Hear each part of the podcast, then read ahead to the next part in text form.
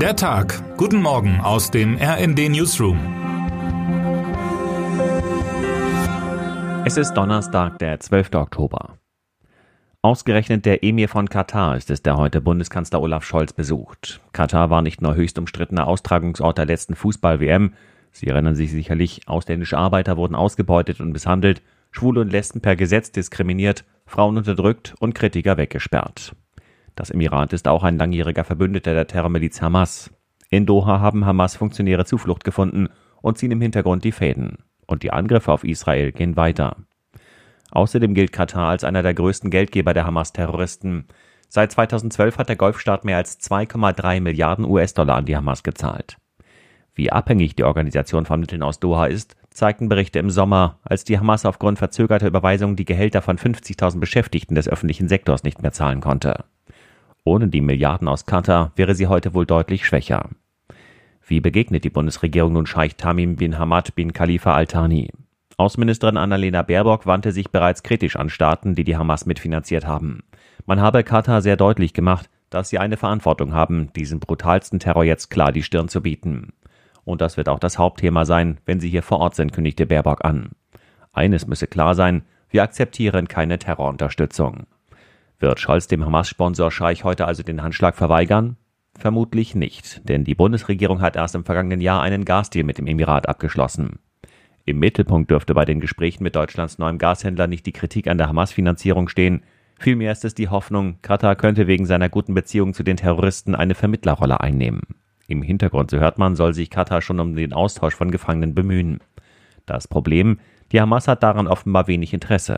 Das Thema dürfte auch im Bundestag zur Sprache kommen, denn Scholz hat eine Regierungserklärung mit zweistündiger Debatte zum Angriff der Hamas auf Israel angekündigt.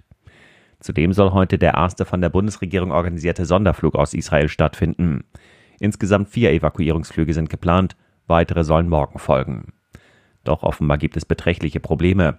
Viele Deutsche könnten die Verbindung nicht buchen, berichtet mein Kollege Matthias Schwarzer. Rund 4500 Menschen haben sich auf Listen der deutschen Botschaft eingetragen um unter anderem über die Evakuierungsflüge informiert zu werden, darunter auch Schulklassen und Jugendgruppen. Einer, der trotzdem in Israel bleiben und nicht etwa in sein Haus nach England will, ist Uri Geller. Der Israeli, der in Deutschland mit dem Verbiegen von Löffeln bekannt wurde, erzählt im sehr lesenswerten RD-Interview mit meinem Kollegen Marco Nehmer, was ihn trotz der Gefahr in Israel hält. Am zweiten und letzten Tag des NATO-Verteidigungsministertreffens wollen sich die Politiker per Videoschalte mit ihrem israelischen Amtskollegen Joachim Galland austauschen. Sie wollen ihre Solidarität ausdrücken, ihre Unterstützung anbieten und erhoffen sich Informationen über die aktuelle Lage. Schon gestern kamen sie zusammen, um über den Zweiten Krieg zu sprechen. Die Ukraine braucht weitere Waffenlieferungen für ihren Abwehrkampf gegen Russland. Präsident Volodymyr Zelensky war überraschend dabei und erklärte, die größte Herausforderung für sein Land sei es, den kommenden Winter zu überleben.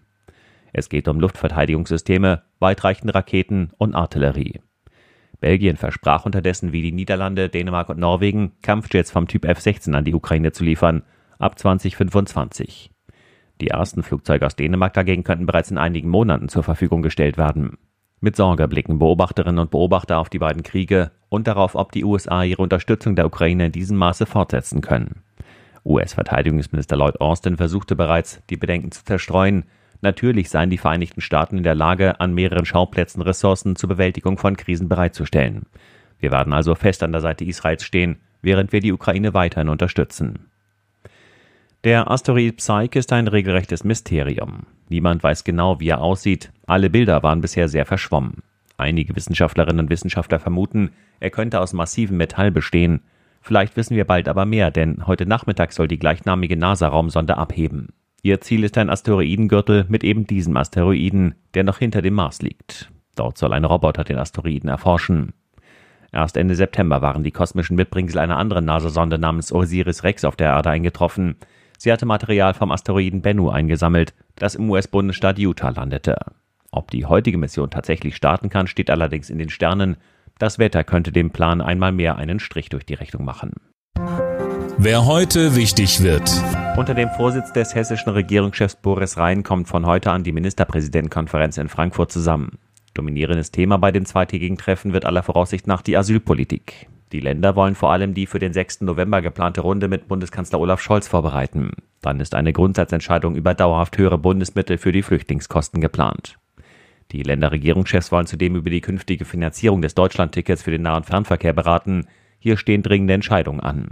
Zu den weiteren Themen zählen beschleunigte Planungsverfahren und die Krankenhausreform. Und damit wünschen wir Ihnen einen guten Start in diesen Tag. Text Sven Christian Schulz, am Mikrofon Sönke Röding. Mit rnd.de, der Webseite des Redaktionsnetzwerks Deutschland, halten wir Sie durchgehend auf dem neuesten Stand. Alle Artikel aus diesem Newsletter finden Sie immer auf rnd.de slash der Tag.